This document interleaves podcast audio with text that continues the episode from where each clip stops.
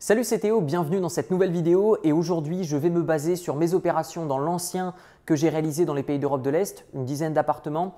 Euh, je vais me baser sur une villa que j'ai fait construire et que j'ai revendue à Marbella et également sur cette dernière opération que j'ai faite à Bangkok euh, dans le neuf également au sein du Ritz-Carlton, un appartement de plus de 2 millions de dollars.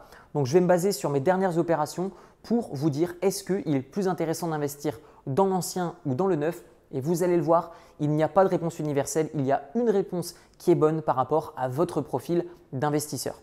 Ce que je vous propose dans cette vidéo, c'est de voir les inconvénients et les avantages de chaque type d'investissement et de déterminer ensuite ce qui est bon pour vous.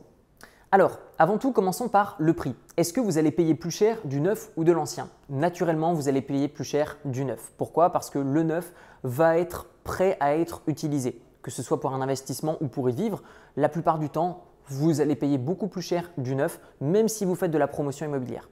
Généralement, de la promotion immobilière, ça va être à différentes phases et vous allez pouvoir rentrer, donc acheter un bien immobilier en fonction de sa phase de construction.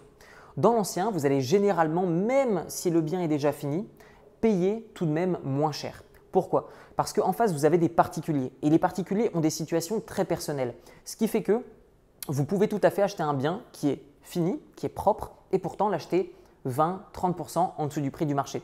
Mais généralement, vous allez plutôt acheter des biens dans l'ancien qui vont être moins 30, moins 40% en dessous du prix du marché, mais avec d'énormes rénovations à faire.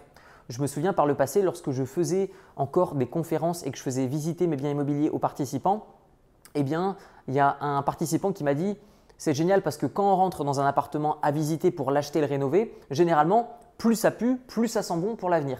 Et donc, je vous invite à avoir cet état d'esprit de vous dire que si vous êtes prêt à faire des travaux, l'ancien sera généralement plus intéressant puisque vous allez payer moins cher, ajouter une plus-value au bien et soit le mettre en location ou soit le mettre à la revente. L'avantage euh, que vous allez avoir sur du neuf, c'est que certes, vous allez payer un petit peu plus cher, mais derrière, moins de galères, moins de suivi. Et c'est là où se joue une énorme différence. C'est-à-dire que dans le neuf, vous n'avez rien à gérer. Vous avez un maître de projet, il gère tout pour vous. Le promoteur discute avec eux et il gère le projet. Vous n'avez rien à faire si ce n'est payer. A l'inverse, lorsque vous allez investir dans l'ancien, c'est vous-même généralement qui allez devoir soit faire les travaux si vous le désirez, soit gérer les travaux, ou soit payer quelqu'un, payer une entreprise de rénovation qui va rénover pour vous mais là, vous allez effectuer une plus grosse plus-value, puisque forcément, le promoteur va se prendre une commission au passage. Donc, encore une fois, pas de réponse universelle, puisque si vous avez moins de choses à gérer, tant mieux, mais d'un autre côté, si vous acceptez de gérer plus de choses, eh bien dans ce cas-là, vous aurez peut-être une marge plus importante. Ensuite, un point qui est extrêmement important lors de l'achat, ça va être présence de TVA ou pas. Lorsque vous allez acheter des biens neufs, par exemple à Marbella, lorsque j'ai investi sur la villa, eh bien, j'ai dû payer une TVA. J'ai dû payer une TVA et en fonction du montant, vous allez payer ou pas une certaine TVA. En fonction depuis combien de temps le bien a été déjà créé, vous allez payer une TVA ou pas. Alors que quand vous investissez dans l'ancien, vous n'avez pas de TVA. Donc là, c'est un avantage concurrentiel très important pour l'investissement dans l'ancien. Maintenant, un point important à prendre, c'est la localisation. Ce que j'ai pu remarquer, ce n'est pas tout le temps le cas, il y a toujours des exceptions qui vont euh, démanteler la règle, mais globalement, j'ai pu remarquer que les biens anciens avaient de meilleures localisations que les biens en promotion immobilière, c'est-à-dire les biens qui vont être construits dans le neuf. Pourquoi? La raison est simple. Si vous avez par exemple en centre-ville un terrain qui est vide, eh c'est généralement parce que ce terrain n'est pas désiré. Parce que s'il était désiré, il aurait été acheté et il y aurait déjà eu des constructions euh, par le passé qui auraient fait que le bien serait déjà construit. Donc la plupart du temps, les biens dans l'ancien vont être dans des meilleures localisations que les biens dans le neuf. Mais encore une fois, vous avez des exceptions, mais globalement, c'est ce que j'ai pu remarquer. Maintenant, un point qui est important, c'est le financement. Lorsque vous allez demander à une banque un prêt pour investir dans un nouveau bien, un bien neuf en construction ou en promotion immobilière, ce qui va se passer, c'est que la banque aura du mal à déterminer la valeur réelle de votre bien. C'est-à-dire quelle est la différence entre le prix que vous payez et la valeur réelle de votre bien que vous obtenez à la fin. A l'inverse, si vous achetez un bien dans l'ancien et que vous obtenez une marge de sécurité, par exemple un rabais de 20%, lorsque vous allez présenter votre dossier à la banque, vous allez dire, bah regardez, le prix moyen de l'immobilier ici est de 5 000 euros le mètre carré, mon appartement est à 4 000 euros le mètre carré. Ce qui veut dire que même si je n'arrive pas à rembourser les mensualités, vous revendez mon bien ne serait-ce qu'au prix du marché et vous avez remboursé le prêt. Donc c'est une sécurité pour la banque. À partir de ce moment-là, la banque sera beaucoup plus facilement prêteuse que si vous allez investir dans une localisation qui est moyenne, là où est-ce que vous allez payer de la TVA dans tout simplement un bien qui va être difficilement comparable à d'autres biens dans la localisation. Et donc à partir de ce moment-là, il va être plus difficile d'obtenir un prêt pour un projet de promotion immobilière. Je ne dis pas que c'est impossible, je dis simplement que généralement, on va vous demander un apport jusqu'à 30% en fonction des pays. Cependant, un énorme avantage à l'investissement dans le neuf, c'est que si vous passez par des promoteurs, la plupart du temps, ils vont accepter des paiements à terme. Je m'explique. Admettons que vous avez 100 000 euros. Vous souhaitez acheter une maison qui coûte 300 000 euros. Vous allez voir la banque, bonjour monsieur le banquier, je voudrais 200 000 pour acheter cette maison. Le banquier vous dit non. Vous allez voir le particulier, vous lui dites est-ce que tu acceptes que je te paye 100 000 euros maintenant et puis un petit peu tous les mois? Le particulier va vous regarder avec des grands yeux et vous dire mais qu'est-ce qu'il me raconte celui-là? Par contre, vous allez voir un promoteur immobilier et vous lui dites est-ce que si je te donne 100 000 euros maintenant et que je te paye un petit peu tous les mois ou alors que je te paye 100 000 euros la deuxième année, 100 000 euros la troisième année lorsque la livraison du bien est terminée, le promoteur a de très fortes chances de vous dire oui. Donc je vous invite à négocier avec les promoteurs des plans de règlement. Par exemple, lorsque j'ai fait construire la villa à Marbella, je payais un petit peu tous les mois et avant même d'avoir terminé la villa, j'ai revendu mon contrat de construction de la villa à un autre investisseur plus cher. Et donc du coup, c'est là un vrai avantage pour le neuf. Maintenant, une grosse différence qui va faire que soit vous devez vous lancer dans l'ancien ou dans le neuf, c'est votre stratégie. Si vous souhaitez faire de la location, que ce soit nu ou meublé, je vous recommande vraiment l'ancien. Et si vous souhaitez faire de l'achat-revente, le neuf. Pourquoi? Si par exemple vous achetez un bien immobilier et que vous le rénovez et vous le mettez ensuite en location, vous allez payer de l'impôt sur les loyers que vous allez toucher.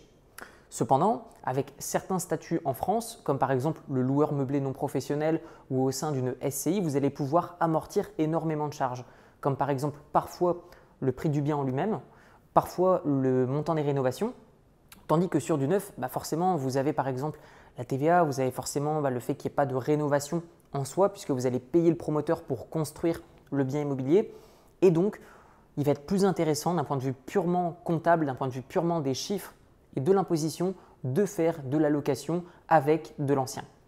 Pour ce qui est de l'achat-revente, je recommande plutôt de le faire sur du neuf et dans certains cas uniquement de le faire sur de l'ancien. Je vais vous dire pourquoi. Dans de nombreux pays, comme par exemple au Portugal, vous pouvez réinvestir la plus-value que vous avez faite sur votre bien immobilier dans l'année glissante et ne pas être imposé ou avoir un remboursement d'impôt sur la plus-value que vous avez réalisée.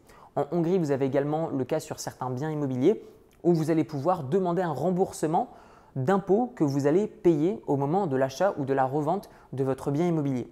Et donc de ce fait, dans ces pays-là, sur du neuf, ça peut être intéressant. Sur de l'ancien, ça peut être aussi intéressant, mais si c'est de l'ancien déjà rénové, bah pour moi, je considérais ça un petit peu comme du neuf. Donc dans ce cas-là, plutôt partir sur du neuf ou de l'ancien déjà rénové. Il peut y avoir certains types de cas où il peut être intéressant de faire ça dans l'ancien, par exemple dans le cadre de l'achat et la revente de votre résidence principale. Vous achetez, vous vivez dedans un an et ensuite vous revendez. En France, vous avez une imposition qui est extrêmement légère, voire nulle, sur la revente de votre résidence principale. Cependant, faites attention, vous devez euh, faire en sorte de ne pas vendre trop de biens immobiliers euh, en achat-revente, sinon vous basculez dans la case marchand de biens et là du coup vous allez payer un peu plus d'impôts. Donc encore une fois, pas de réponse universelle, une réponse en fonction de votre situation.